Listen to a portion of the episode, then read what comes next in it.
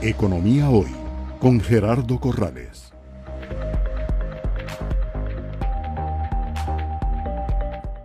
Gracias por estar con nosotros en el último programa de Economía Hoy de este año 2022, eh, este 25 de diciembre. Eh, quisiera hacer un repaso de la situación económica del país, sobre todo poniendo énfasis en el tema polémico de la situación cambiaria, del tipo de cambio, que es un tema que quizás no se le ha dado eh, la relevancia del caso. Eh, voy a tratar de compartir la presentación. Empezando por el objetivo de la ley orgánica del Banco Central en el artículo 2, que como se ve acá, claramente establece que el Banco Central tendrá como eh, principales objetivos mantener la estabilidad interna y externa de la moneda. Aquí hay una gran discusión porque por estabilidad interna siempre se ha entendido el control de la inflación, pero por estabilidad externa también uno podría entender una situación de evitar fluctuaciones violentas en el tipo de cambio y asegurar la libre conversión del colón respecto a otras monedas. Aquí la pregunta es si eh, la política cambiaria del Banco Central está siendo acorde con el primer objetivo. Y en segundo lugar, de carácter subsidiario, vean que nuestra ley deja a un segundo nivel el tema de la reactivación económica, es decir, la promoción del desarrollo de la economía costarricense para lograr el pleno empleo de los recursos productivos. Esto es distinto a la Reserva Federal de los Estados Unidos, eh, el Banco Central de los Estados Unidos, que tiene al mismo nivel de la ley los dos objetivos, el control de la inflación y la promoción del pleno empleo. ¿Qué está pasando en Costa Rica con la inflación? Y esto es importante porque tiene que ver también con la política cambiaria. A noviembre, la inflación mensual fue de nuevo positiva, punto 14. Llevamos una inflación acumulada en 11 meses de 7.73 e interanual de 8.26. Si nos comparamos con los países de la OCDE a la izquierda, hemos mejorado bastante. Estamos ya por debajo del promedio de la OCDE, que es 10.7 contra 9, y si nos vamos nada más a la inflación alimentaria, vemos que sí, Costa Rica está sufriendo un impacto mayor con una inflación interanual de casi 21% octubre, mientras que los países de la OCDE 16. O sea que nuestra inflación hoy es más que todo una inflación de alimentos, no tanto ya de energía. El mayor reto es que el énfasis de los bancos centrales nuestros ha estado en seguir una política monetaria y cambiaria que están supeditadas al control de la inflación, entendida esta como las metas de inflación. Esto quiere decir que el Banco Central a principios de año fija unas metas 2% como piso, 4% como techo y todos los demás instrumentos eh, se supeditan al logro de esta meta. Claro, vean que con la inflación importada, definitivamente el Banco Central está fuera del rango, a pesar de que la inflación ha venido reduciéndose, estamos lejos todavía del 4% máximo y es el propósito del Banco Central hacer todo el esfuerzo posible para que durante el año 2023 se acerque a ese 4%. La inflación mensual de este mes de noviembre es inferior a la del año pasado, básicamente por la apreciación cambiaria. Ya aquí empezamos a señalar algo del tipo de cambio, podría hacerse pensar que la gran apreciación cambiaria abarata el precio de los productos importados y eso hace que también la inflación se controle. Aquí tienen la inflación mensual de eh, este año 2022 contra los meses del año pasado. Podemos ver que al principio las diferencias eran de casi 5 o 10 veces la inflación del año pasado. Definitivamente la inflación importada nos trajo un problema en el año 2022 y vean que en septiembre y octubre tuvimos deflación, inflación negativa, o sea, caída de precios, más que todo por el ajuste que se hizo en el precio del litro de diésel y gasolina por buenas compras de eh, recope al reducirse el precio del el petróleo por los temores a recesión global. Pero ya en el mes de noviembre volvemos a tener inflación positiva, punto 14, pero vean que está inferior al año pasado, que era punto 82, muy posiblemente por este tema de la apreciación cambiaria. Si nosotros excluyéramos de la inflación el aumento de precios de alimentos y energía, vean que la inflación sería de 4.23, muy cerca del techo del Banco Central. Es decir, que la inflación costarricense en este momento es más que todo una inflación alimentaria y una, ah, una inflación también impulsada por eh, precios de combustibles. Ahí debe estar el énfasis del gobierno y del Banco Central para controlar la inflación. Y claro, eh, lo que vemos es que la inflación se puede medir a nivel de el consumidor, precios al consumidor, pero también se puede medir a nivel de costos de producción de los productores, que es el índice de precios al productor, el IPP. Lo que podemos ver en este gráfico es que durante gran parte del tiempo la inflación a nivel de productores superó por mucho la inflación del consumidor, lo cual quiere, decir que la mayoría de las empresas del país tuvo que enfrentarse a una situación de márgenes eh, cada vez menores eh, y eso pues lo que hace es que eh, los flujos de caja de los empresarios se hayan visto reducidos, aunque pueden ver que en los últimos meses ha sido mayor la efectividad de los productores de trasladarle el costo a los consumidores, pero sí hay un problema de márgenes y de flujo de caja de las empresas. Ante esta situación, la política monetaria del Banco Central, y mi criterio, ha sido súper agresiva. Subieron la tasa de referencia de política monetaria, que es la tasa a la cual el Banco Central está dispuesto a prestarle a los bancos comerciales, del punto 75, que era a diciembre del 2021, al 9%. Para mí, ese incremento de inflación, eh, perdón, de tasas de interés para controlar la inflación, no solamente se hizo con ese propósito, sino que con ello se logró también mejorar, aumentar el premio por invertir en colones. Eh, y eso ha hecho que las operadoras de pensiones hayan dejado de sacar dólares y quitándole la presión a la devaluación eh, del colón. Sin embargo, todavía este aumento de tasas de interés no tiene el efecto eh, deseado sobre la inflación, porque como hemos visto, este fenómeno inflacionario se ha visto desacelerado más que todo por precios del petróleo y por la apreciación del tipo de cambio. Y esto lo vemos en las tasas de mercado. Hay un desfase entre la transmisión de las tasas de referencia del Banco Central y los costos de fondos de los bancos que se miden a través de la tasa básica pasiva, que estuvo en 2.90, ha subido a 6.26, pero vean que ese incremento es de 3.36 cuando la tasa de política monetaria ha subido 8.25. O sea, que si uno dijese que el mercado fuera perfecto, lo que esperaríamos en los próximos meses es ver ajustes en las tasas de interés de mercado prácticamente de dos dígitos, cinco puntos más. O sea, que en el 23 va a ser normal que las empresas y las familias se enfrenten a tasas de interés muy altas y eso cumple el propósito del Banco Central en cuanto a que gasten menos en consumo, inviertan menos, pero claro, se está dejando de lado el efecto recesivo que eso tiene sobre la producción y el empleo. Y es ahí donde uno quisiera tener un Banco Central más consciente de ese equilibrio entre control de inflación y reactivación económica, pero nuestra ley en este momento pone la reactivación a un nivel secundario y sería un tema a discutir por parte de los señores congresistas en un proyecto de ley que ya se ha presentado en el pasado y que no ha avanzado. Si medimos el aumento interanual de precios de algunos artículos a noviembre, pues vemos que la mayoría de estos incrementos son significativos.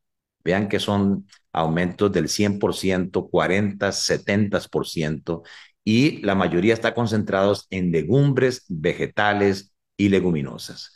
El arroz, pues sí, ha tenido un aumento de un 5% y yo sé que el gobierno está haciendo un esfuerzo con la ruta del arroz, pero este gráfico nos dice que hay incrementos de precios más significativos en otros productos.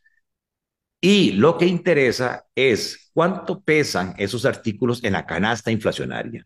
Si decimos que ese 8.26 de inflación es el 100%, este cuadro nos dice que el 73% de la inflación en Costa Rica se explica por aumentos de alimentos y de transporte.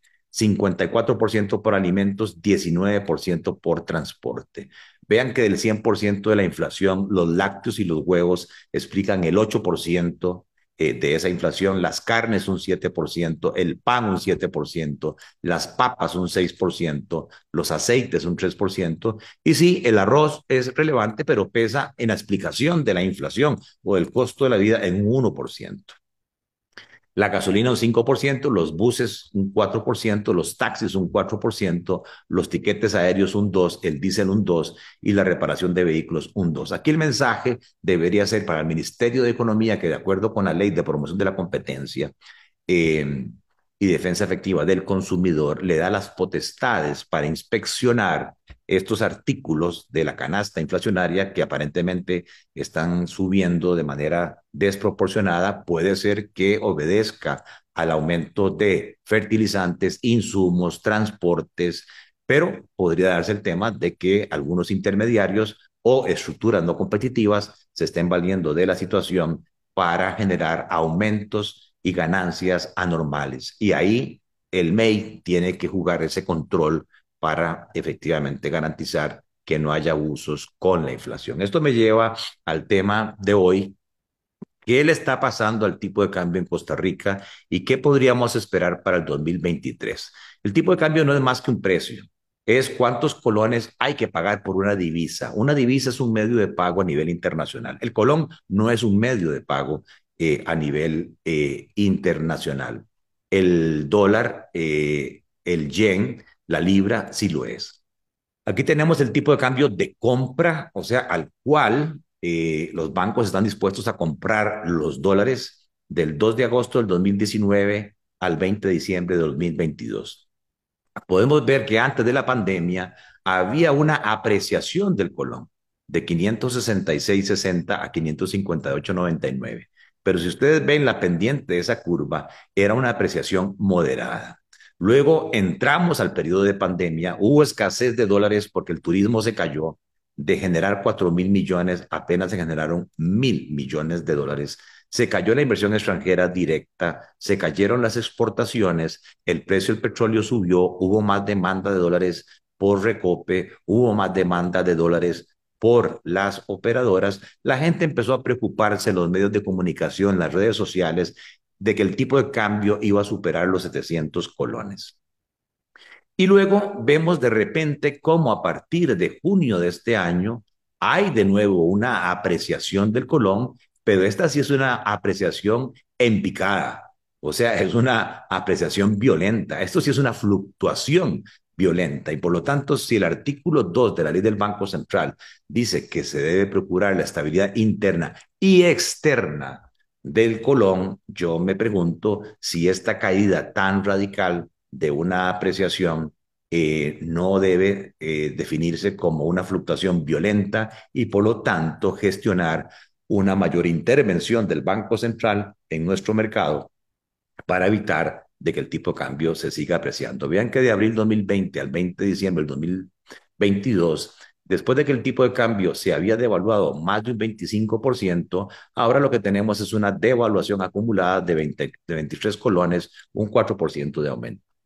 Y en lo que llevamos del 2022, el tipo de cambio se ha apreciado ya un 9%. Y eso es interesante porque si yo tengo una inversión en colones, aparte de la tasa de interés que me paguen a seis meses, un año, digamos de un 6, 8%, hay que sumarle esa mayor capacidad de compra de dólares de los colones de un 9%. Y eso hace entonces que el rendimiento efectivo de una inversión en colones sea del 16, del 15.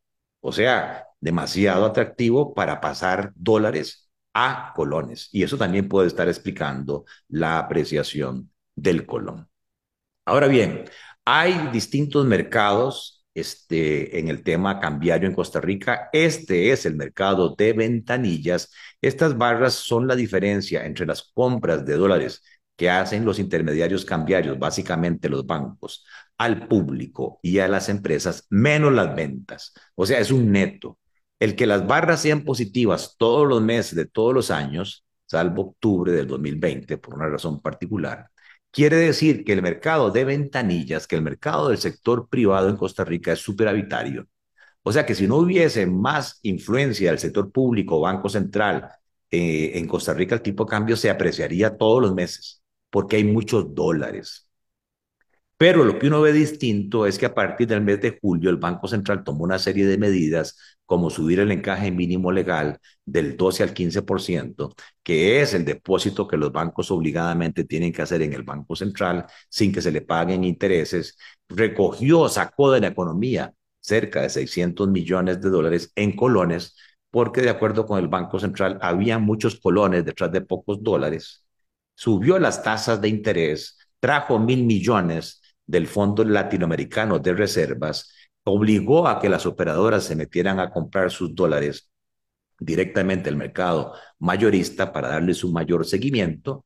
Y vean lo que está pasando, señores. A partir de julio hay un sobrante de dólares en el país de más de 400 millones de dólares. Esto es atípico en comparación a los años pasados. Siempre ha habido un superávit, pero no de esta magnitud. Y hasta donde yo he podido investigar las razones que da el Banco Central en cuanto a que esto obedece a mayores exportaciones, a mayor ingreso de divisas por turismo, a mayor inversión extranjera directa, a una conversión por el premio de invertir en colones de inversiones de dólares a colones, no logro llegarle a esta diferencia de esta magnitud. Algo está pasando en la economía costarricense eh, que estimula un exceso de dólares de origen todavía no determinado, para decirlo de, la mejor forma, y que está haciendo que el tipo de cambio se aprecie eh, más de la cuenta. Esta es la riqueza financiera.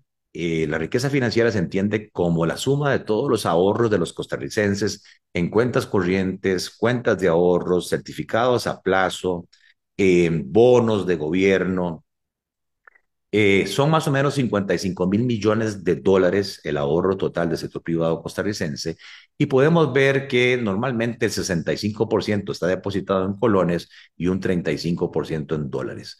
Pero a partir de julio del 2022, con las medidas que tomó el Banco Central que aumentaron el premio por invertir en colones, sí vemos que hay una tendencia a la colonización del ahorro eh, y eso ha generado un incremento de oferta de dólares. Pero en todo ese periodo mi número da como 100 millones, jamás para explicar las diferencias. No me consta, pero me dicen algunos exportadores y eh, empresas del sector turístico que en una reunión con el Banco Central, este manifestó que la apreciación que estamos teniendo no es más que consecuencia o resultado del éxito que han tenido las exportaciones y el turismo. No sé con qué sentido se habrá dicho eso, no me consta, pero sí definitivamente uno se preocupa porque no debería, a consecuencia de que un sector de actividad económica esté creciendo, ser castigado en razón de su éxito, porque al final el éxito de esos sectores productivos significa más empleo, significa más ingresos, más recaudación tributaria y deberíamos estimularlo en vez de eh, castigarlo. Bien, aquí lo que hice fue tomar eh, como índice eh, el IMAE, que es el índice mensual de actividad económica, es un predictor del Producto Interno Bruto. Supuse que en octubre del 2019 el valor de esa producción valía 100, tanto para la economía total, las zonas francas y los hoteles y restaurantes. Y lo que podemos ver es que con el paso del tiempo, las zonas francas se han disparado de un índice de 100 en octubre del 2019, hoy están en un índice de 146. O sea que el crecimiento de las zonas francas están dinamizando la economía costarricense porque han crecido un 46% desde octubre de 2019, prepandemia.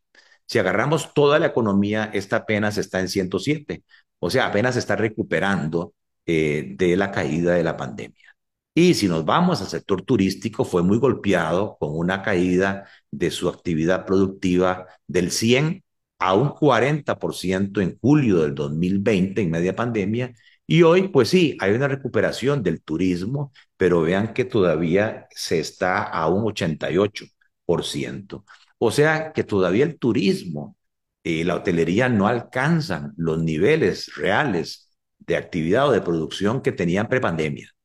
Entonces, sí es cierto que todos los meses vemos crecimientos del sector turístico en el orden del 10, 12, 15%, pero es que la caída que se tuvo en la pandemia fue mucho más significativa. Y esto quiere decir que el sector turístico, en otros términos, sufrió una pérdida prácticamente de tres años en cuanto a su volumen real de ventas. Todavía el turismo no ha recuperado el nivel que debería tener. Por eso a mí me extraña cuando escucho de algunas personas que ya el turismo se recuperó. No es así. Y para eso lo que hice fue tomar estadísticas del ICT en cuanto a la llegada de turistas.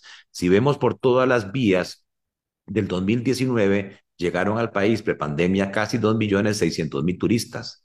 Ahora están llegando de enero a octubre eh, 1.800.000. Son los mismos periodos. O sea que estamos a un 73% todavía de la llegada de turistas eh, prepandemia. Si lo medimos por vía aérea, estamos a un 87%. Si lo medimos por llegadas de turistas al Juan Santa María, estamos a un 79%. Solamente el aeropuerto de Liberia es el que está mostrando una recuperación más allá de prepandemia con un 9% arriba, lo cual eh, significa eh, una cantidad eh, cercana a 42 mil turistas más. Pero eso no viene a explicar ¿verdad? Este, el gran éxito del turismo. O sea, vemos que las cifras de volumen de pasajeros todavía están por debajo de pandemia. Y si nos vamos a nivel del dinero, eh, el turismo generaba 4 mil millones de dólares prepandemia, se cayó a 1.300 millones, en el 21 se recuperó a 1.500 y para este año 2022 el Banco Central espera un nivel de casi 3 mil millones. Sí, hay una mayor oferta de dólares por el turismo, pero aún así estamos mil millones de dólares abajo del nivel prepandemia. Si ahora nos vamos al sector público no bancario por reglamento, ni el ICE, ni el gobierno, ni la caja eh, pueden ir a comprar o vender sus dólares eh, al mercado mayorista o a las ventanillas de los bancos, sino que tienen que hacerlo con el Banco Central. Cuando se hizo ese cambio reglamentario, yo que estaba en banca, se hizo con el propósito de que las entidades del sector público no bancario eh, no entraran de un solo golpe, un solo día, a eh, demandar o, o ofertar dólares y eso hacía que el tipo de cambio fluctuara violentamente sino que satisfacieran vendiéndole o comprándole sus dólares al Banco Central y que éste eh, gradualmente fuera devolviendo eh, ese, ese flujo de dólares al MONES sin afectar violentamente el tipo de cambio. Pero mi sospecha es que el grado de intervención para estabilizar el tipo de cambio por parte del Banco Central no solamente es a nivel directo comprando o vendiendo el dólares en el MONEX, sino que comprando de más o comprando de menos respecto a la demanda de dólares del sector público no bancario, también se ejerce un control indirecto del tipo de cambio en Costa Rica.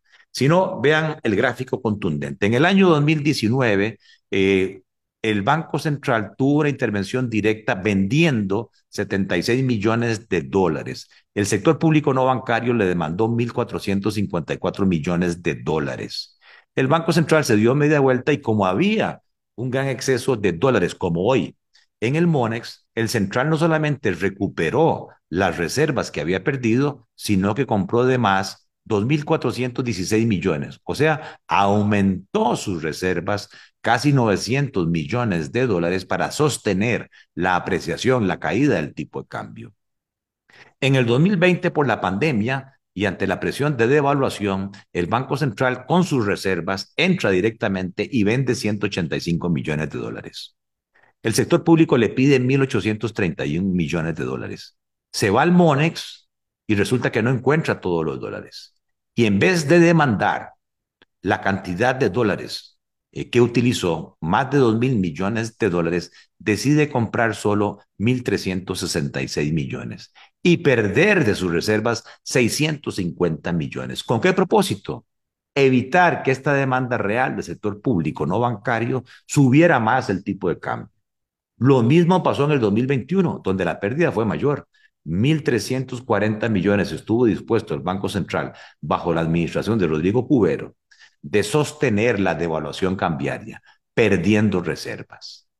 ¿Qué pasa en el año 2022? ¿Hay un cambio? Definitivamente hay un cambio, digan lo que digan, en la estrategia cambiaria o en la política cambiaria del Banco Central, porque tuvo que intervenir vendiendo 181 millones de dólares el gobierno le pide 3.428 millones al 20 de diciembre y el Banco Central, a pesar de que hay exceso de dólares, como lo vimos en las ventanillas privadas, prácticamente compra lo que utilizó para satisfacer y para recuperar la intervención directa.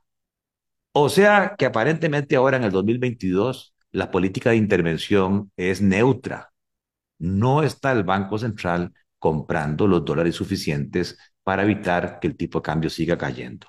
No es que el Banco Central no esté comprando dólares. En este otro gráfico mensual vemos que a partir de julio eh, el Banco eh, Central eh, satisface no solamente los 253 millones que le pidió el sector público no bancario, sino que compró de más 356, o sea, acumuló reservas por 103 millones.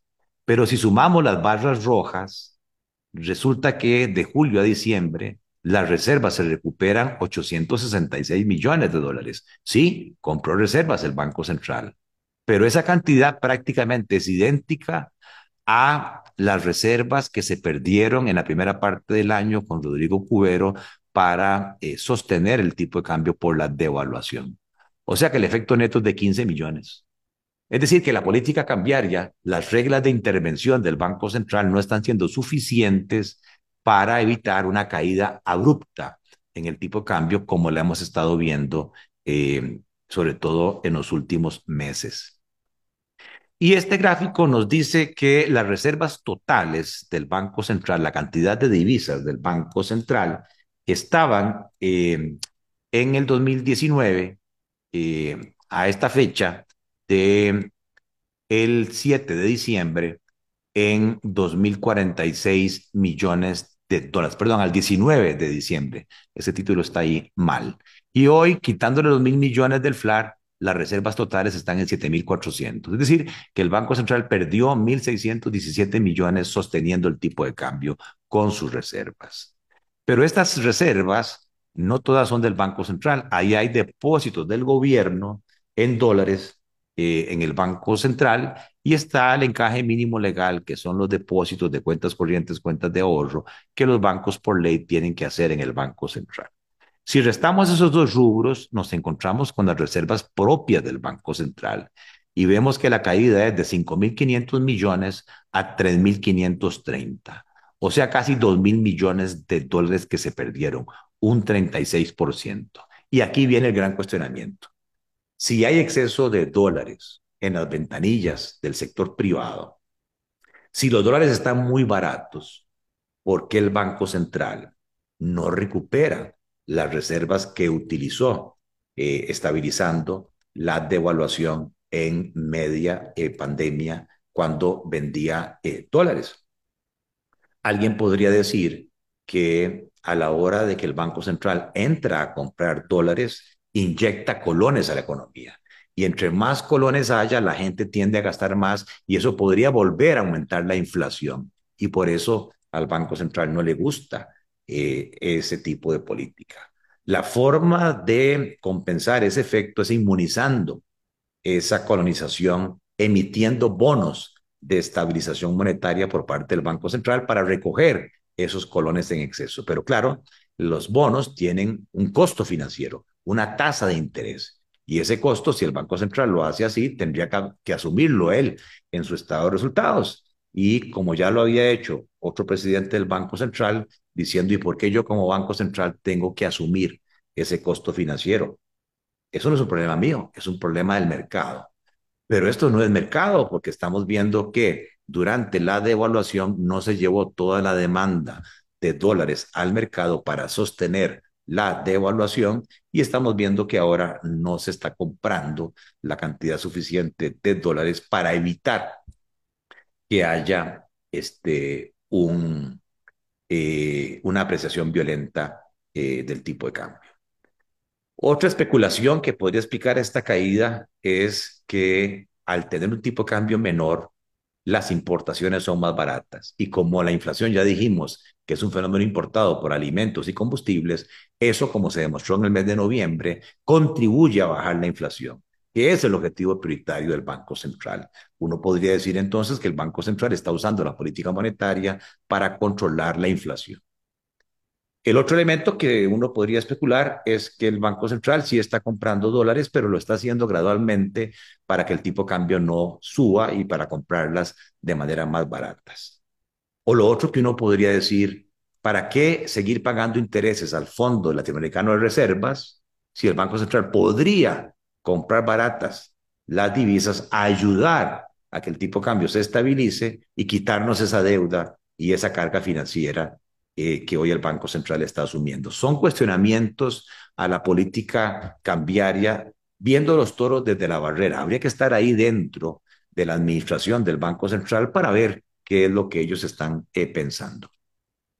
Lo que sí es cierto es que si yo tomo el tipo de cambio de compra promedio durante los meses de enero de 2020 a diciembre de 2022 y las barritas azules Mm, positivas es el aumento de reservas mensual eh, monetarias del Banco Central, o las negativas son las caídas de reservas monetarias internacionales del Banco Central, y tomamos, digamos, el tipo de cambio que había eh, en enero 2021, 608 colones 40 céntimos por cada dólar, y nos lo llevamos a junio del 2022, que se devaluó a 685.40, ahí tenemos 18 meses y el tipo de cambio se devaluó 77 colones.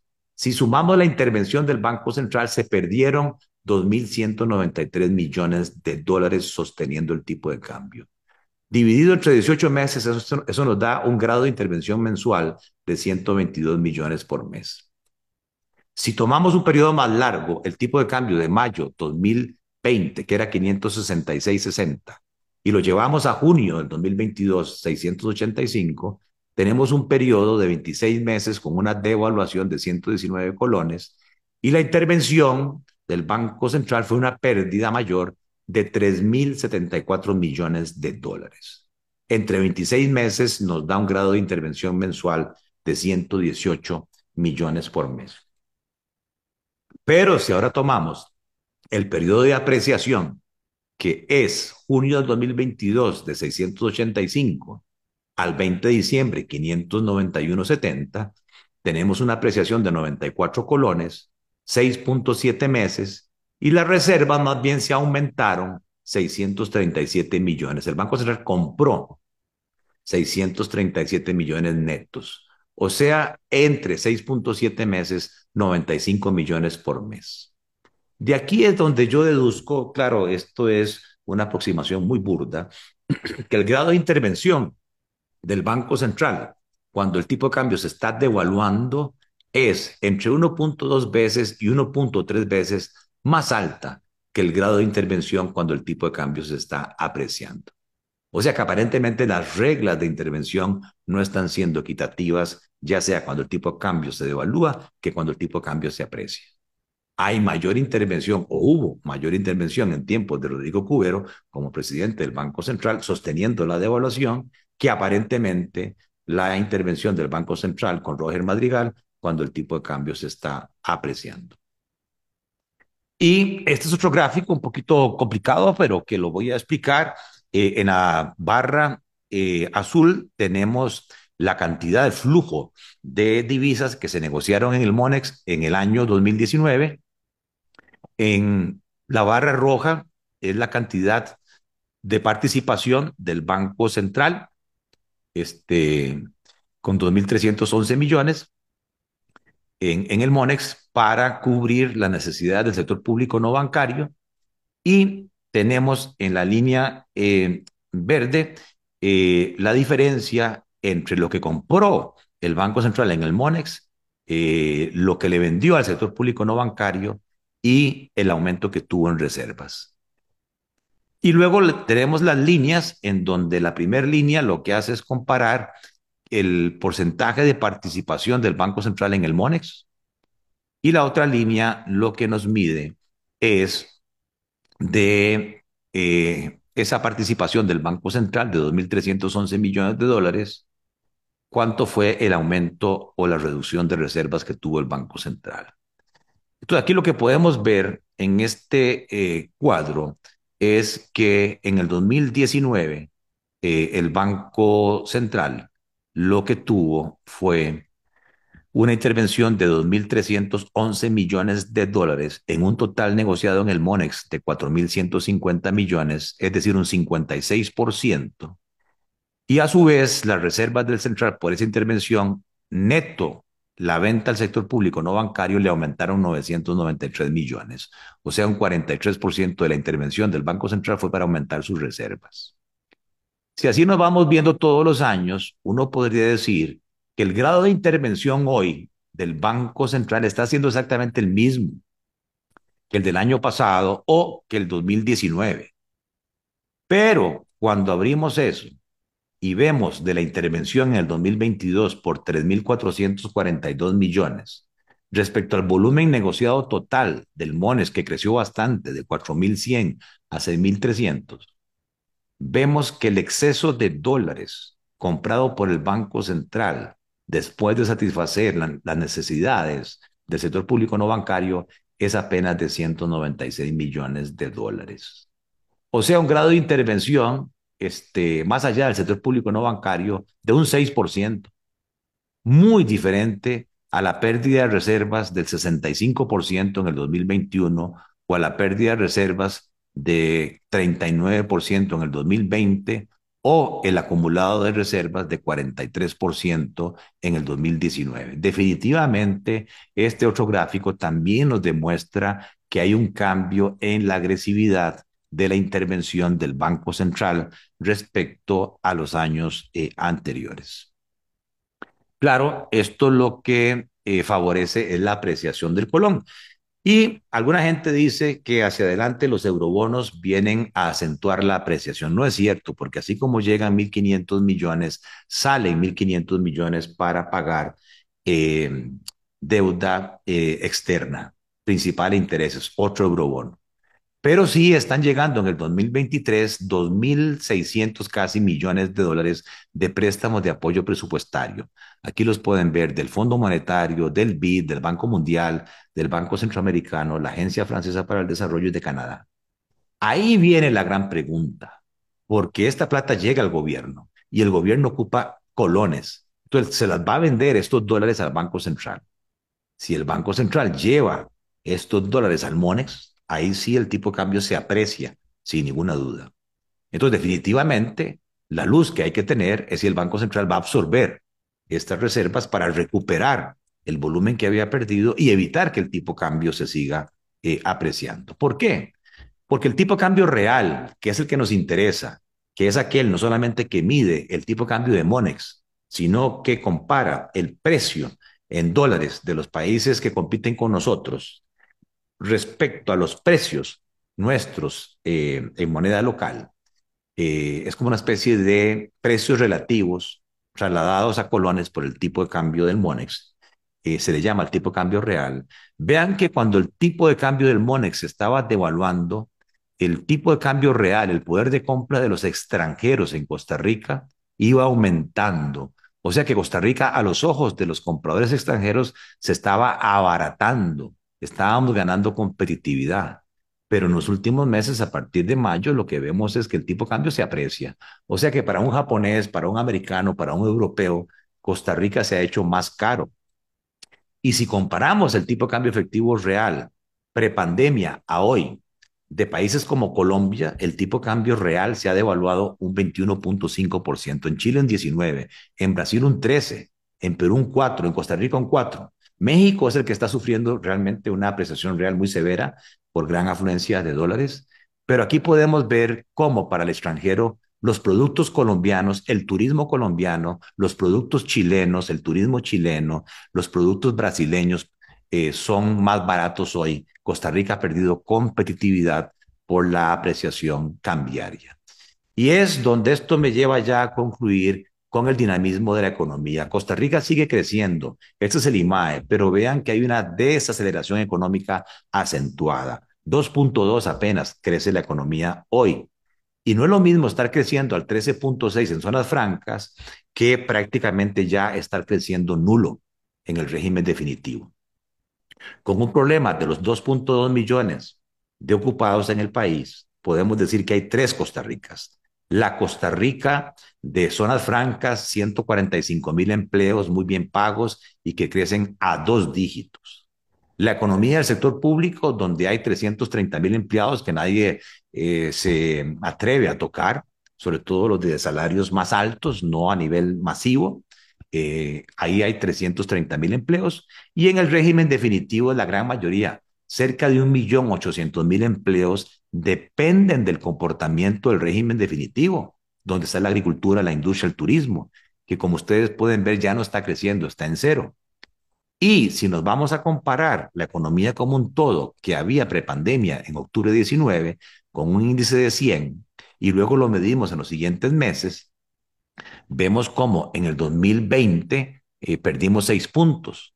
En el 2021 la economía ya estaba casi cinco puntos arriba prepandemia y ahora estábamos 6.6 arriba prepandemia. Pero no es lo mismo estar en el régimen definitivo, ¿verdad?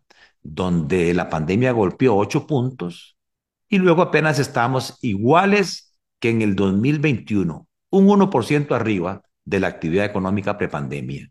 Mientras que en zonas francas está un 46% arriba del nivel prepandemia. Esto no para decir como aquellos diputados hay que grabar las zonas francas, no, no, no.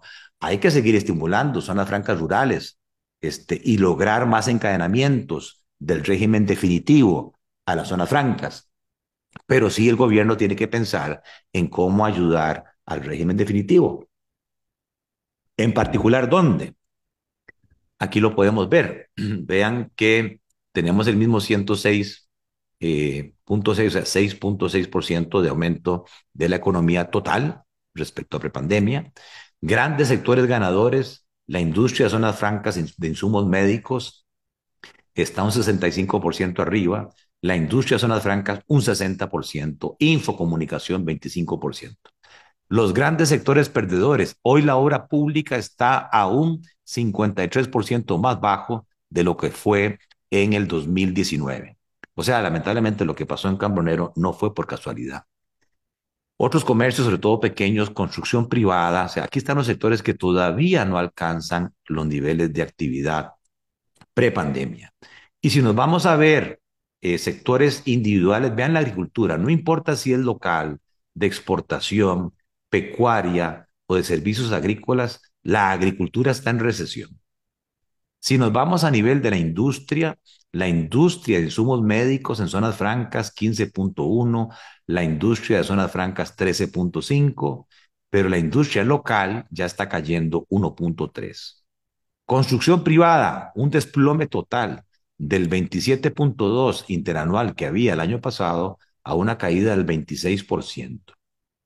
Y la obra pública, ni qué decirlo, venimos con caídas eh, de más del 25% ya prácticamente desde hace dos años, un deterioro total de la infraestructura pública. Si vemos comercio de alimentos electrónicos para el hogar y, y, comercio de artículos para la construcción, también aquí hay una contracción. Si vemos comercio de farmacias, comercio de vehículos y otros comercios, sí están mostrando un buen comportamiento. Si nos vamos a los indicadores de electricidad, comercio de transporte, sobre todo de mercaderías, hoteles y restaurantes, no es tan mal en cuanto a crecimiento. Lo mismo que la infocomunicación, que crece a dos dígitos, 13 y medio. Eh, vean que la banca y seguros, preocupantemente el crédito no crece y la parte inmobiliaria también está sufriendo apenas con un 2%. Si nos vamos a los servicios profesionales, sobre todo los centros de servicios compartidos, bien, creciendo un 10%, y la administración pública y la enseñanza y salud por la regla fiscal apenas un poquito arriba del 0%. Eso está haciendo de que haya temores que si bien es cierto el desempleo ha caído al 11.8%, se visualice que ante las tasas de interés más altas, que ante una inflación internacional que está afectando los presupuestos de los europeos, de los americanos, que ante el aumento de costos de producción, fertilizantes, transporte y demás, eh, que ante la apreciación del colón, pudiese ser que los sectores dichos del régimen definitivo empiecen a aumentar el desempleo. Y ese desempleo lamentablemente es de mano de obra no calificada. De los 70 mil patrones eh, inscritos en la caja, eh, solo 400 están en zonas francas, empresas. quiere decir que 69.600 empresas están en el régimen definitivo. Y si lo vemos por número de empleados, solo 1.300 empresas son grandes, de más de 100 empleados. O sea que nuestro parque empresarial es mi pyme, véanlo aquí, de 1 a 5 empleados hay 50.000 empresas. Quiere decir que el Congreso, el gobierno deberían pensar en estrategias de apoyo y reactivación para las MIPIMES, que es el parque empresarial. Y si medimos el nivel de empleo que había prepandemia, 2.162.000 trabajadores, con el nivel de empleo hoy, 2.187.000, vemos que se han creado 25.000 nuevos puestos de trabajo, apenas un 1%. Pero si vemos la agricultura, se ha destruido 28.000 empleos. Si vemos enseñanza y salud, 32.000 empleos destruidos. Transporte, 13.000 empleos destruidos. Eh, la parte de banca y seguros, 4.000 empleos destruidos. Sí hay crecimientos importantes en la parte de comercio eh, y la parte de servicios profesionales, pero aquí el tema es que si hubiésemos logrado contener esta pérdida de empleos, hoy tendríamos prácticamente unos 50.000 empleos más eh, creados desde el 2019. Termino esta presentación entonces con algunas sugerencias que reiteradamente he dado y, y como uno dice, por aquí entra y por aquí sale, pero no solamente es describir lo que está pasando, sino sugerir. Para mí lo primero que hay que hacer es que el señor presidente, que tiene gran confianza eh, y que maneja muy bien la comunicación, debe recuperar la confianza del sector productivo a través de alianzas público-privadas, declarando una emergencia económica en todo el sector público para que sean un medio, no un obstáculo para el sector productivo privado. Hacer uso de las conferencias semanales para hacer anuncios de pequeñas grandes victorias y acciones concretas de reactivación como la tarjeta de crédito con fondos de banca para el desarrollo que sacó el Banco Nacional para apoyar a las MIPIMES a tasas de interés subsidiadas. Reforma del Estado, claro, en búsqueda de eficiencia y eficacia. De acuerdo con un estudio del BID, si se controla la corrupción, si se controlan las filtraciones que hay en las transferencias, si se hace un uso más eficiente de los recursos públicos, tendríamos un ahorro de casi cinco puntos del PIB. Para mí hay que eliminar las pensiones con cargo al presupuesto. Es una barbaridad que siga habiendo gente aquí con pensiones millonarias sin haber contribuido a esas pensiones y pensar en un régimen único para todos, equitativo. Hay que estimular los sectores más golpeados por la crisis, especialmente para incentivar la mano de obra no calificada.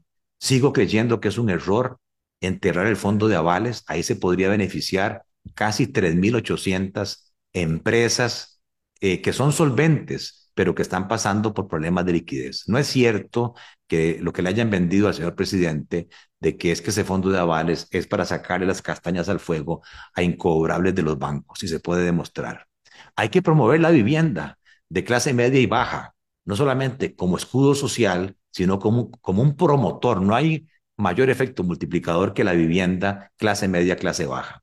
Alianzas público-privadas para incrementar la obra pública, determinar qué sectores son competitivos en agricultura y los que no son, empezar ya en un proceso de conversión y ayudarles con cargo al presupuesto, pero en vez de oponerse a la Alianza para el Pacífico, entrar en ese proceso de conversión con ayuda del Estado, aprobar de una vez por todas la nueva ley de registro de moléculas para que los agricultores puedan tener alternativas mucho más amigables con el ambiente y más baratas, incentivar la industria local con trámites digitales en línea y tarifas de servicios públicos, sobre todo electricidad, preferenciales más competitivos, hay que pensar en un nuevo esquema para sacar las cargas sociales eh, de los costos de producción. Hay que discutir la ejecución del IVA pobreza propuesto por el BID, que es un esquema en donde ya no se subsidia con el IVA a sectores de los deciles 7, 8, 9 y 10 que no ocupan comprar alimentos subsidiados. Entonces todos pagamos el 13 y se busca un mecanismo de devolución directa de ese IVA a los deciles de ingresos más bajos del 1 al 4. Sistema de banca para el desarrollo y bancos del Estado tienen que despertarse. Están hechos para promover a los sectores más necesitados, están en otro mundo. No puede ser posible que haya 500 millones de dólares sin colocar y que una suma de esas esté depositada en títulos del Tesoro americano. Promover un esquema de factoring, mi contrato, mi factura es mi garantía. Soy una MIPYME, no me pidas estados financieros, flujos de caja. Yo soy un proveedor de Recope, soy un proveedor de la caja, soy un proveedor del gobierno, soy un proveedor de grandes empresas privadas, buenos pagadores que ustedes conocen. Entonces, descuénteme la factura, descuénteme el contrato, pero no me pidan información financiera o me atrasen en mi gestión. Hay que titularizar el viaje de Habdeba, eso daría como 250 millones de dólares para que entonces sí el gobierno tenga un plan de inversión y evitar que estas platas sean despilfarradas eh, por otros usos eh, no eh, productivos. Eso se puede utilizar en logística, en transporte, en vivienda, en la terminal de cruceros. Alianzas público-privadas con la caja para reducir las listas de esperas y los costos. Hay que quitar esa ideología o ese tabú que ese tipo de alianzas lo que busca es la privatización de la caja, nada que ver. Zonas francas rurales con el apoyo de Fonatel para aumentar el Internet de banda ancha en todo el país. Hacer clústeres de cuarta revolución industrial en zonas francas, por ejemplo, emprendedores a través de compañías fintech. Coinversión con fondos de pensiones, solidarismo y sindicatos para comprar acciones del ICE, Colby y el INS y con eso amortizar deuda pública.